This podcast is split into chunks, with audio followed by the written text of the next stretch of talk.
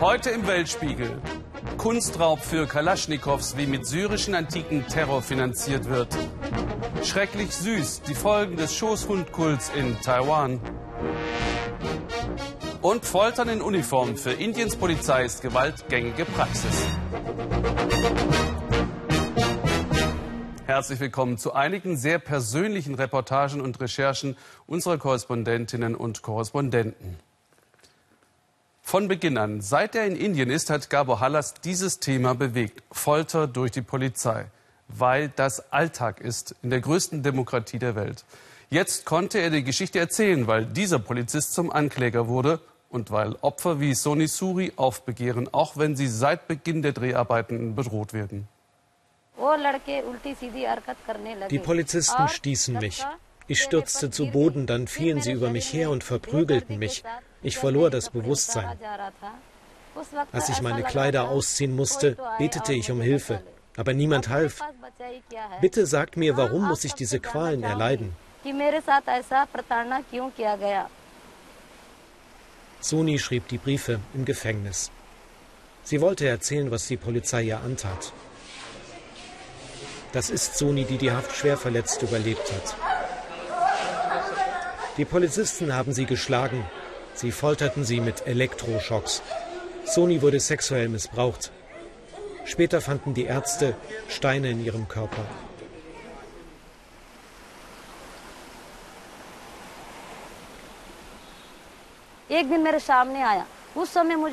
Würde ich einen dieser Polizisten treffen, ich könnte ihn töten. Sie laufen immer noch frei herum, nach allem, was sie mir angetan haben. Sie haben ein tolles Leben und ich muss um jedes Stück Brot kämpfen. Seit einem Jahr ist Suni frei auf Kaution. Wir fahren mit ihr durch den Dschungel. Hier im Auto können wir ungestört reden, hier ist keine Polizei. Ihr Telefon wird abgehört, glaubt sie. Ihre Tochter ist neun, geht nicht in die Schule aus Angst vor der Polizei. Sie weicht ihrer Mutter nicht von der Seite. Wenn ich zu Hause bin, ruft sie mich an. Sie fragt mich, geht es dir gut, Mami? Sie will genau wissen, ob die Polizei mir wieder etwas angetan hat. Suni Suri nimmt uns mit in ihr Dorf. Sie riskiert viel, sich mit uns zu zeigen. Der Vater lebt in Angst, die Mutter starb, als Suni im Gefängnis saß. Ihr Ehemann wurde auch gefoltert und lebt nicht mehr. Suni wird ständig beobachtet. Der freundliche Mann mit Schal und Tee ist Polizist. Es dauerte keine fünf Minuten, da stand er plötzlich vor dem Haus. Soni Suri lebt im Bundesstaat Chhattisgarh, der liegt in der Mitte Indiens. Immer wieder gibt es hier Anschläge von Maoisten, radikalen Linken. Die Polizei steht unter Druck. Polizisten, die viel verhaften, werden befördert. Da wird nicht genau hingeschaut, lieber geprügelt. So gestehen die Menschen Taten, die sie nicht begangen haben oder sie beschuldigen andere. Soni weigerte sich, das zu tun. Sieben Straftaten hängte die Polizei ihr an, sechsmal wurde sie schon entlastet. Ihr Bruder ist eingeschüchtert. Nur Soni traut sich noch zu kämpfen.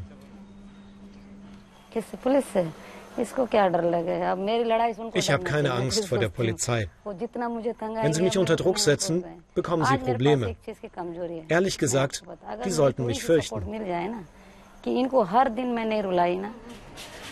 Weil Soni nicht schweigt, ist ihr Fall mittlerweile in Indien bekannt.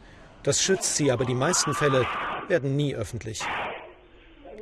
Wenn die Polizei wie hier zuschlägt, wird es oft gar nicht als Rechtsbruch wahrgenommen. So normal ist das für viele. Die meisten Opfer unterschreiben alles und die Polizei hat wieder einen Fall gelöst. Das ist nicht nur ein lokales Problem, das Internet ist voller Folterszenen. Schwer zu prüfen, wer die Videos gedreht hat. Wir zeigen sie Satwan Singh. Er lebt im Punjab in Nordindien. Die Bilder kommen ihm bekannt vor. Er sagt, sie seien noch harmlos. Er selbst war mal Polizist. Diese Folter ist doch völlig üblich. Die halten sie fest und schlagen sie, das ist doch nichts. Es passieren noch viel schlimmere Dinge. Elektroschocks in die Ohren oder an den Genitalien. Er trug mal stolz die Uniform. Heute ist er nicht mehr Polizist nach allem, was er gesehen hat. Einen jungen Mann legten sie auf den Boden, das Gesicht nach unten. Sie klemmten die Beine fest, zogen ihn dann an den Armen immer wieder nach oben, bis weit in die Nacht. Er hatte schwere innerliche Verletzungen. Seine Knochen waren gebrochen. Der Mann ist gestorben. Dann haben sie den Körper aufgeschnitten und mit Steinen gefüllt und die Leiche im Wasser versenkt. Satwand weigerte sich mitzumachen, er wurde dann selbst geschlagen und aus dem Polizeidienst entlassen. Für die Familie war das eine schwere Zeit. Doch Satwand konnte einfach nicht mehr schweigen. Hätte ich auch gefoltert, hätte ich heute eine Menge Sterne auf der Schulter. Ich wäre ein hohes Tier. Viele Fälle hat er gesammelt und der Justiz übergeben. Nach 20 Jahren wird er endlich angehört vor dem Verfassungsgericht. Je länger wir recherchieren, umso mehr erschütternde Geschichten erfahren wir. Harjit Singh hat sich erhängt, aus Angst, dass die Polizei wieder zuschlägt. Er war gerade 16, wurde festgenommen wegen Diebstahls. Es ging um ein paar hundert Rupien. Wenige Wochen ist das her. Die Eltern sind verzweifelt, weil sie den Selbstmord nicht verhindern konnten.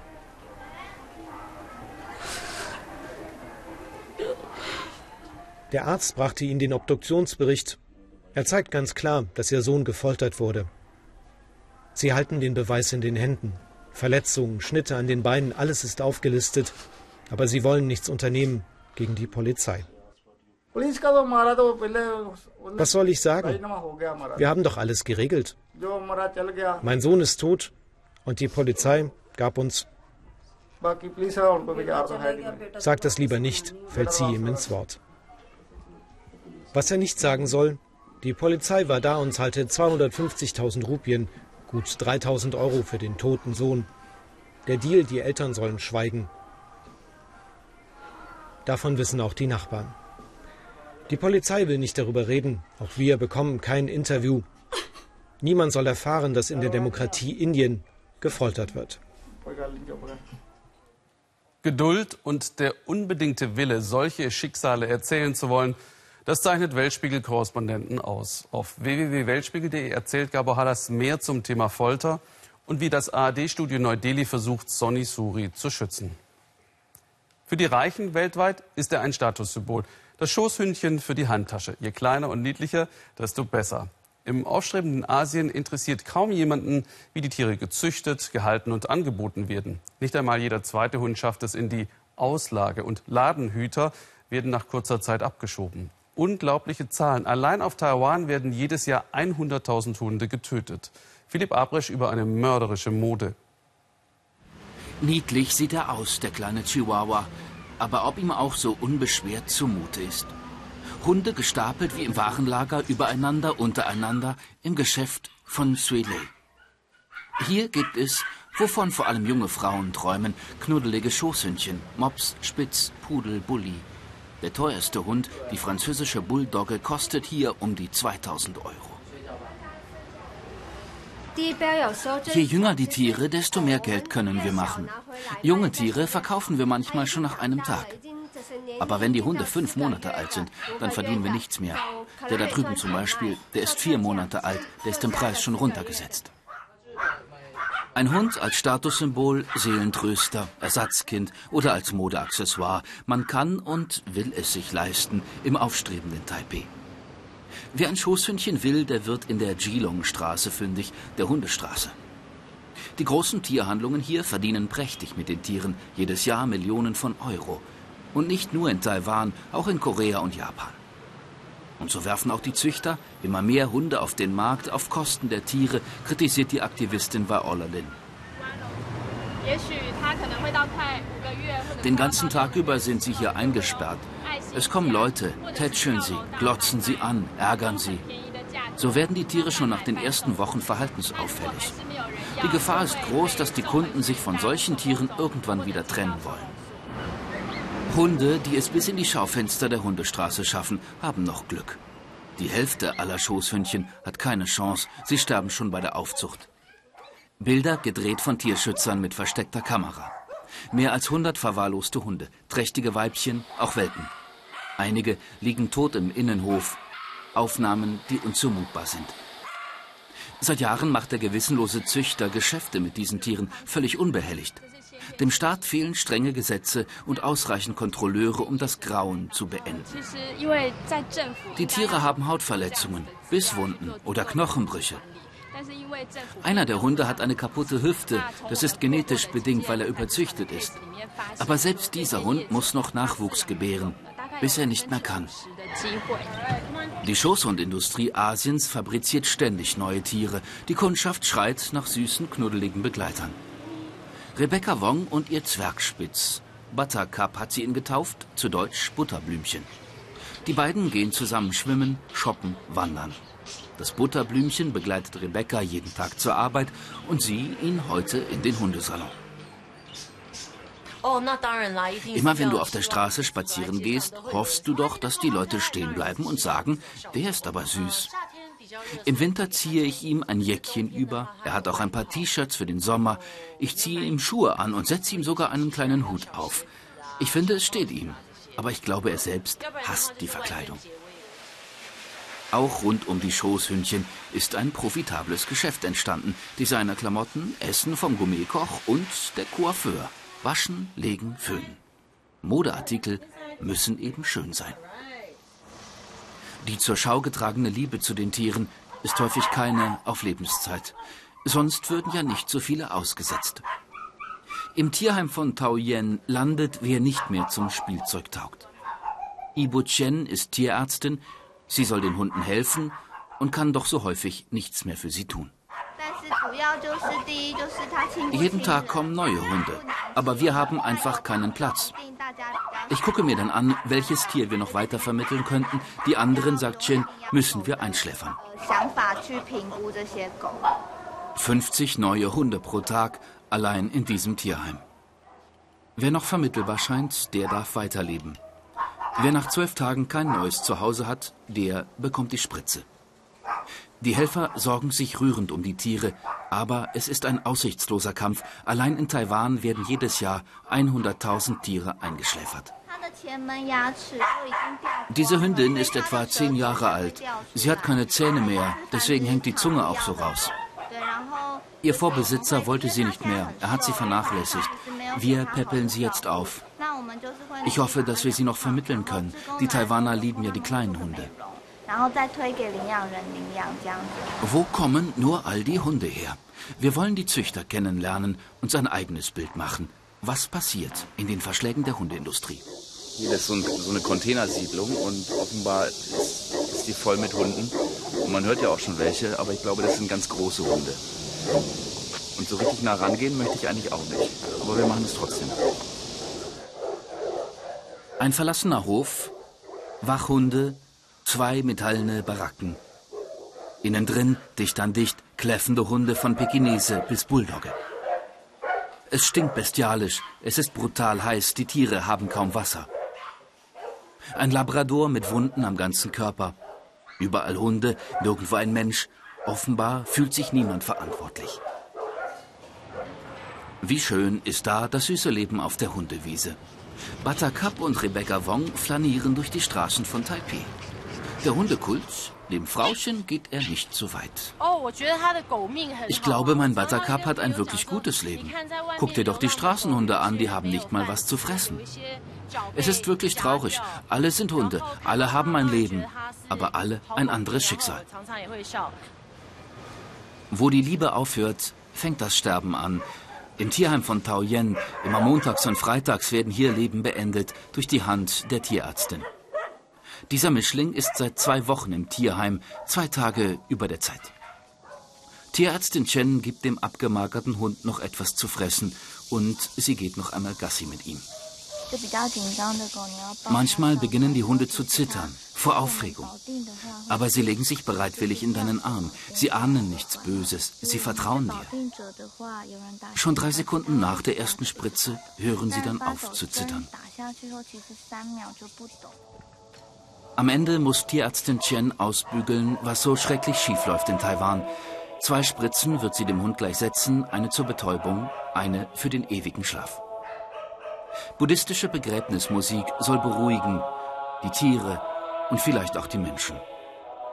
Denn noch viele Hunde werden so durch die Hände der Ärztin gehen, Tiere, die keinen Platz mehr finden, wegen Menschen, die keine Lust mehr auf sie haben. Der Weltspiegel schaut hinter die Kulissen, gerade weil sich so viele bemühen, Dinge vorzuspiegeln und heiles Leben zu inszenieren, wie das kümmerliche Gras, das in Peking grün angemalt wird. Und wie die Fototapeten, mit denen Großbritanniens Premier Cameron die Fahrtstrecke zum G8-Gipfel verkleisterte, damit keiner die Armut sehen konnte. Aber könnte man daraus nicht vielleicht etwas lernen nach dem Motto, wenn das Leben dir Zitronen gibt, dann mach Limonade draus? Ja, dachten sich die Bürger im nordirischen Bushmills. Seitdem strömen Touristen in das ärmliche Städten. Und wie das gelang, erzählt Annette Dittert.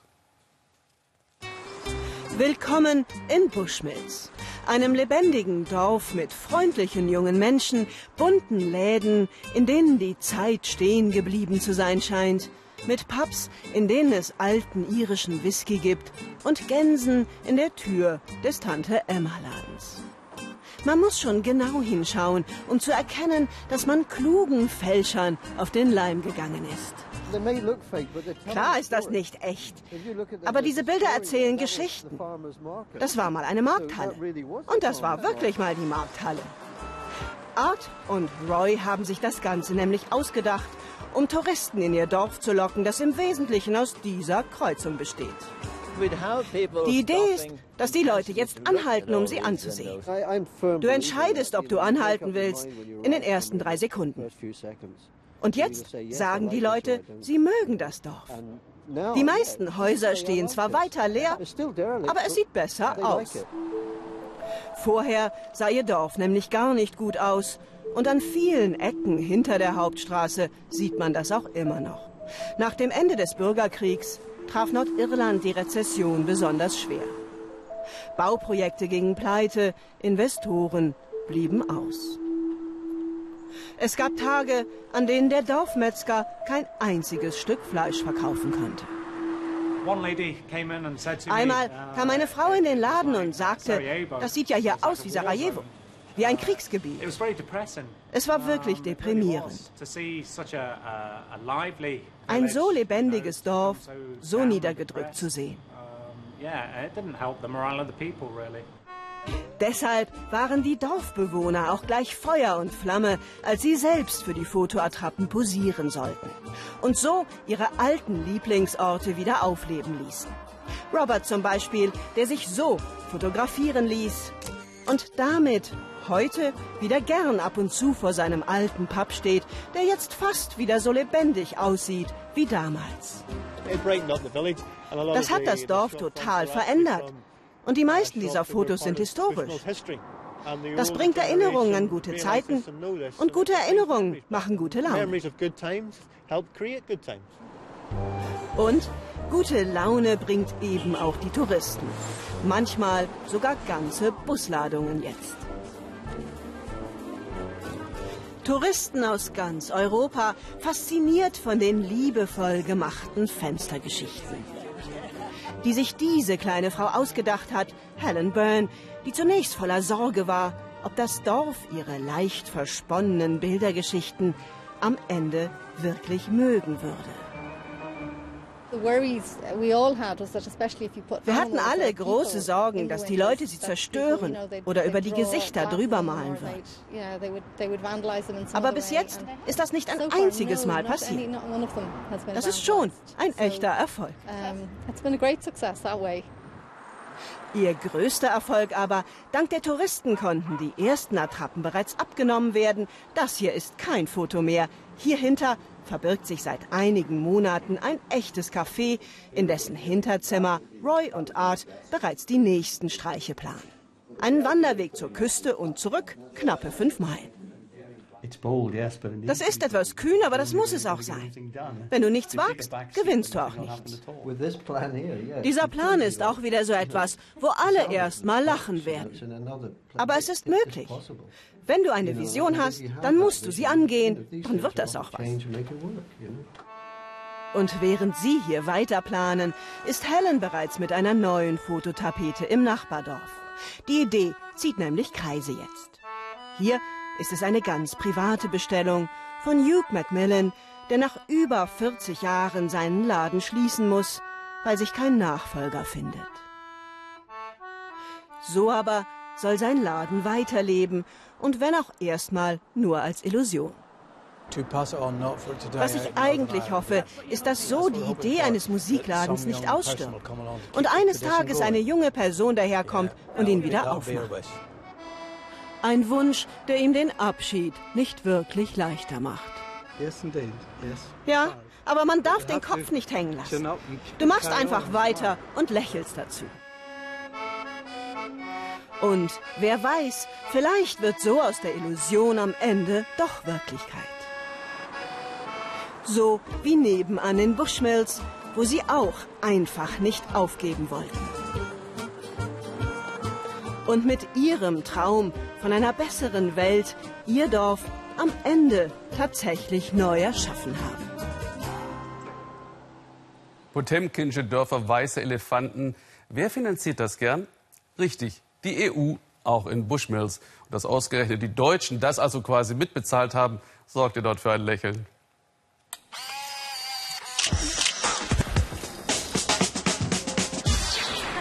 Ich wäre froh, ich hätte Curly Hair. Doch für viele Frauen in Südafrika ist die Frisur eine Last. Oder warum besitzen so viele Perücken?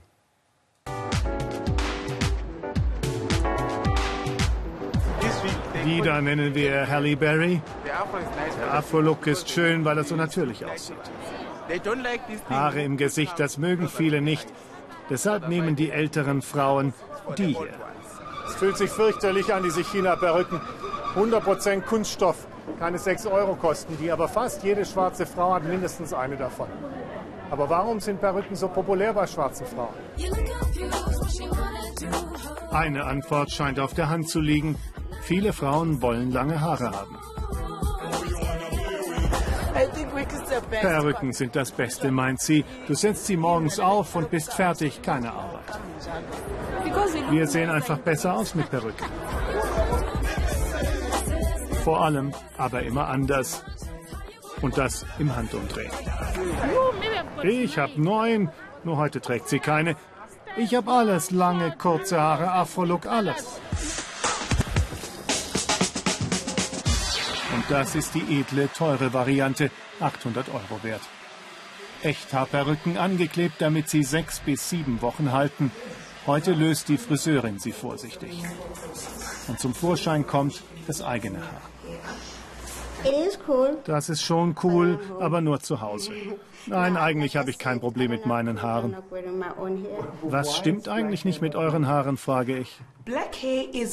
Unser Haar ist schon schön, aber es macht unheimlich viel Arbeit. Nur um es weich zu bekommen, brauchen wir so viel Conditioner und müssen so viel kämmen. Und dann tut es auch noch weh. Zwar gibt es auch den Trend zum eigenen Haar. Für Kinney wäre aber das nicht glamourös genug. Die verändern deinen Typ. Meine Hautfarbe scheint heller. Ist doch klar, dass wir euch Männer beeindrucken wollen. Und wenn dein Haar schön ist, dann bist du beeindruckt. Klar darfst du es dann auch anfassen, aber wehe, du bringst es durcheinander, sagt sie scharf. Kraulen im Haar, Fehlanzeige. Haare sind in Südafrika eine super ernste Sache. Für Frauen jedenfalls. So aufgeschlossen habe ich die Chinesen Fremden gegenüber noch nie erlebt. So begeistert kehrte unsere Korrespondentin Ariane Reimers von einer Reportagereise per Rad in der Grenzregion zu Tibet zurück. Nur begleitet von einem Kameramann kam sie den Menschen näher als sonst. Misstrauen und Widerstand gegen alles, was aus Peking kommt, sind ja weit verbreitet, weil die regierende KP für die vielen Minderheiten im Riesenreich China nur eine Lösung kennt, werdet wie die Mehrheit der Chinesen. Die ganze Reise, mehr als 2000 Kilometer, können Sie im Internet nachverfolgen. Wir haben uns für die Bergstrecke entschieden vom autonomen Gebiet der muslimischen Hui in tibetische Dörfer von Gansu und Sichuan. Moscheen in jedem Dorf, jeder Stadt. Meist traditionell mit Kuppel und Minarett. Die Männer haben weiße Kopfbedeckungen, die Frauen tragen Schleier. Das moderne China der Ostküste ist weit weg. Unsere Fahrradtour führt uns zu den Hui-Chinesen, deren Vorfahren Händler an der Seidenstraße waren. Der Islam ist hier toleriert, anders als im Westen Chinas in Xinjiang, wo die Zentralregierung sich in Kleidung und Gebräuche der Muslime massiv einmischt. Hier entstehen sogar neue Moscheen. Der Ruf des Muezzins hallt durch die Straßen, die Männer strömen zum Gebet. Islamisches Opferfest. Anfangs begegnen uns die Bewohner mit Misstrauen, aber als der Besitzer unseres Hotels unseren Kameramann in die Moschee mitnimmt, dürfen wir drehen. Danach werden überall Tiere geschlachtet, so wie es der Koran vorschreibt. Die meisten Familien opfern ein Schaf. Der Dorffluss hat sich rot verfärbt. Der Hotelbesitzer lädt Kameramann Ronald und mich ein, zu ihm nach Hause zu kommen. Ma Jan-Yun und seine Freunde begrüßen uns herzlich.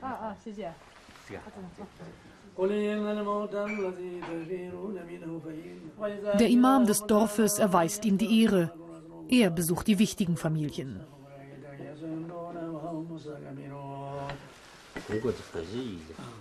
Zu meiner großen Überraschung dürfen wir uns zum Imam setzen. Er erklärt uns, wie sich der Islam in China verbreitet hat. Ein chinesischer Herrscher in der Tang-Dynastie hat von Turbanen geträumt, die ein Monster vertreiben, erzählt der Imam. Seine Berater sind sich sicher, damit sind die muslimischen Hui gemeint, die er nach China einladen soll im Kampf gegen böse Geister. So wurden die ersten Hui willkommen geheißen. Nur wenige Kilometer südlich des Hui-Dorfes durchqueren wir das Tor zu einer ganz anderen Welt. Lavrang, Kloster und Universität für tibetische Mönche. Für mich eine Überraschung, wie nah Islam und Buddhismus in dieser Region beieinander liegen. Die Anlage ist riesig. Die Runde entlang der Gebetsmühlen dauert 40 Minuten. Viele Pilger, wenig Touristen. Für Ausländer ist Labrang manchmal gesperrt, etwa wenn es Proteste gegen die Zentralregierung gegeben hat. Wir haben Glück. Neben der Tempelanlage eine Schule für Tanka-Malerei. Hier lernen Schüler aus allen Teilen Tibets die Kunst der heiligen Bilder. Zehn Jahre dauert die Ausbildung. Früher waren es nur Mönche und Nonnen, die die Tankas malten. Heute ist die Kunst offen für alle.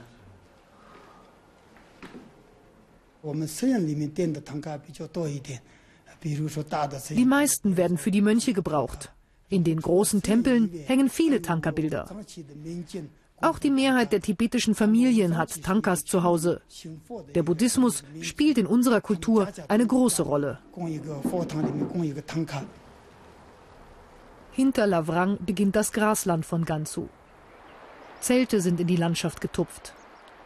Auch wenn die chinesische Regierung versucht, alle Nomaden sesshaft zu machen, so sind uns auf unserer Reise doch noch viele begegnet, die mit ihren Jack- und Schafherden umherziehen. Ein tibetisches Dorf, in dem wir kaum Han-Chinesen gesehen haben, dafür aber Bilder des Dalai Lama in den Autos. Wie frei, wie unterdrückt die Menschen hier sind, kann ich nicht beurteilen. Kritische Fragen stellen wir lieber nicht. Wir wollen niemanden gefährden. In der benachbarten Provinz Sichuan merken wir langsam wieder, dass wir in China sind. Die Tibeter sprechen auch Chinesisch. Über den Dörfern weht die Fahne der Volksrepublik. Hier treffe ich einen tibetischen Doktor. Bis zu seiner Pensionierung war er der Leiter des lokalen Krankenhauses. In seinem Studierzimmer zeigt er mir stolz seinen Doktortitel, seine medizinischen Aufsätze und die kleine Apotheke. Denn ein paar Patienten empfängt er immer noch.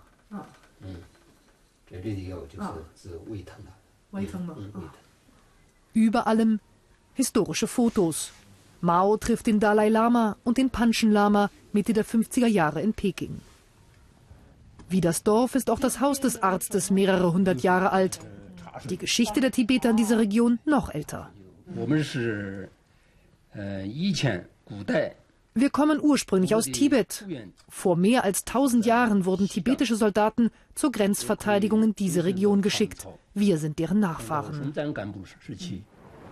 Doch die Tage der Siedlung sind gezählt. Die Hälfte der Bewohner ist in ein bequemeres Leben gezogen. Zurück bleibt ein tibetisches Museumsdorf. Sie sprengen Moscheen und Kirchen, verwüsten Heiligengräber und plündern archäologische Stätten. Systematisch zerlegen die Terroristen der IS das Erbe Iraks und Syriens und verdienen durch den Verkauf Millionen. Aus Städten, die zum Erbe der Menschheit gehören, wie die Zitadelle Aleppos. So sah es vor dem Krieg aus. Unter Lebensgefahr stemmen sich junge Syrer gegen diesen Ausverkauf ihres Kulturerbes. Esther Saoub hat sie im Grenzgebiet Türkei-Syrien heimlich getroffen. Sheikh Mus Ali ist nervös. Seit dem frühen Morgen steht er an der türkisch-syrischen Grenze. Er wartet auf Ismail, einen jungen Mann aus Aleppo. Ich versuche Ismail anzurufen, aber ich habe keine Verbindung. Vorhin hat er gesagt, er kommt illegal über die Grenze, hier irgendwo durch den Zaun. Der Archäologe Sheikh Mus Ali ist 2003 nach Straßburg gegangen, um zu promovieren und wegen der politischen Unruhen nicht mehr nach Syrien zurückgekehrt. Aus der Ferne dokumentiert er nun, wie die Kulturschätze seiner Heimat zerstört werden. Die Beweise liefern ihm Freiwillige aus Syrien, die trotz Gefechten Videos drehen und Fotos machen. Leute wie Ismail aus Aleppo, den Sheikh Mus noch immer nicht erreicht. Nur eine englische Ansage, die ich ihm übersetze. Ismail kann nicht legal in die Türkei einreisen, denn er lebt im Rebellengebiet und hat keinen Reisepass. Nach Stunden des Wartens kommt schließlich der erlösende Anruf. Hallo, Ismail. Hallo, Ismail, bist du rüber? Wenn du eine türkische Handynummer hast, schick sie mir. Wir erwarten dich an der Grenze. Ich habe ihm jetzt beschrieben, wie ich aussehe, denn wir kennen uns ja bisher nur übers Internet. Ismail hat sich mit anderen Syrern bis zum nächsten türkischen Busbahnhof durchgeschlagen. Dort holen wir ihn ab. Mhm. Sheikh Mus ist spürbar erleichtert. Auch Ismail ist seit dem frühen Morgen unterwegs. Beim ersten Versuch, die Grenze zu überqueren, wurde er erwischt und zurückgeschickt. Wir fahren in die türkische Stadt Gaziantep. Sheikh Mus fragt Ismail nach dem antiken Klau in Aleppo. Ich habe die Leute gesehen, bewaffnete Milizionäre. Sie haben elektrische Geräte und suchen nach Antiken in der Altstadt von Aleppo. Dann verkaufen sie sie in die Türkei. Die verdienen viel Geld, Millionen.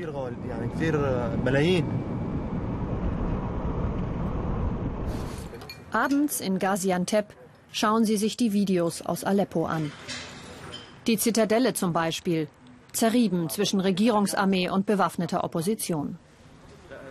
Diese Bilder wurden zwischen den Gefechten gedreht. Ismail wohnt im Viertel neben der Zitadelle. Für ihn ist der Krieg Alltag. Sheikh Mus Ali betrachtet die Videos als wichtige historische Zeugnisse. Unser ganzes Land wird verkauft.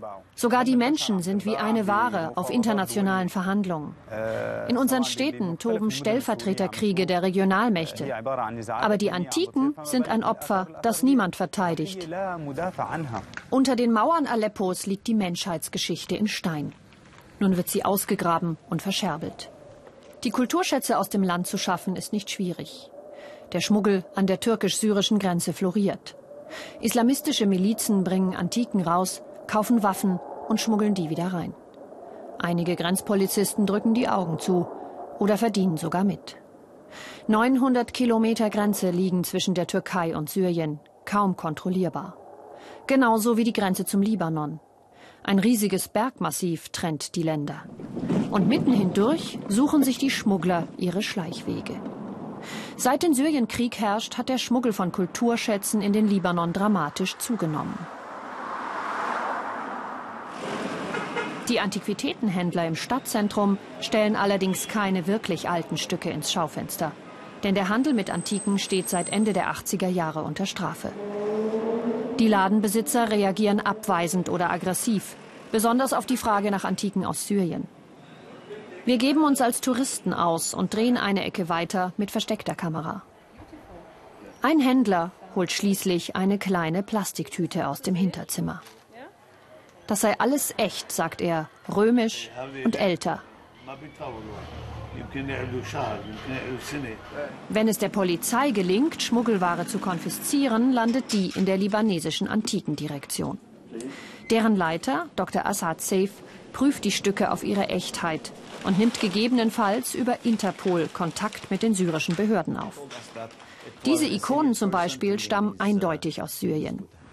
Genauso wie 82 Steinobjekte, die die libanesische Polizei im vergangenen Jahr im Hinterzimmer eines Ladens entdeckt hat. Sie wurden inzwischen nach Damaskus zurückgeschickt, statt in den Auktionshäusern Europas zu landen. Der Verkäufer hat für alle Objekte zusammen rund zwei Millionen Dollar gefordert. Die Libanesen haben bislang Ware für zig Millionen Dollar beschlagnahmt. Vermutlich ist ähnlich viel an ihnen vorbeigegangen und hat Geld gebracht für neue Waffen, die noch mehr Tod und Zerstörung bringen. Sie kennen doch diesen Slogan, wo kein Kunde ist, ist auch kein Markt, keine Ware. Die Verantwortung liegt auf beiden Seiten, denke ich. Uh, es geht hier um das kulturelle Erbe eines Landes. Ich weiß, viele finden die Objekte schön, aber der kulturelle und der menschliche Wert sind weit höher als der ästhetische oder der Marktwert. Im türkischen Gaziantep treffen derweil noch mehr junge Männer aus Syrien ein. Ihnen ist es gelungen, in der nördlichen Provinz Idlib Raubgrabungen zu dokumentieren. Die antiken Diebe zerstören jahrzehntelange wissenschaftliche Arbeit auf der Suche nach dem schnellen Geschäft. Viele antike Stätten liegen inzwischen in Gebieten, die der sogenannte Islamische Staat kontrolliert. Dort traut sich niemand mehr zu fotografieren. Die Milizen, die sich für Antiken interessieren, sind die Islamisten. Die sogenannten Emire des IS suchen in ihren Gebieten gezielt nach Altertümern. Denn wer in Syrien eine Region oder eine Stadt beherrscht, ist sowas wie ein König. Niemand zieht ihn zur Verantwortung. In der syrischen Krise werden die Opfer gezählt, die vielen Menschen, die sterben. Aber es gibt auch eine unbekannte Seite, und das ist die Kultur, die verloren geht. Ein Mensch ohne Geschichte hat auch keine Zukunft, sagt Sheikh Musali. Ihm geht es um die Existenz Syriens. Die ausführliche Dokumentation dazu morgen um 22.45 Uhr hier im Ersten. Ich wünsche Ihnen jetzt noch einen interessanten Abend.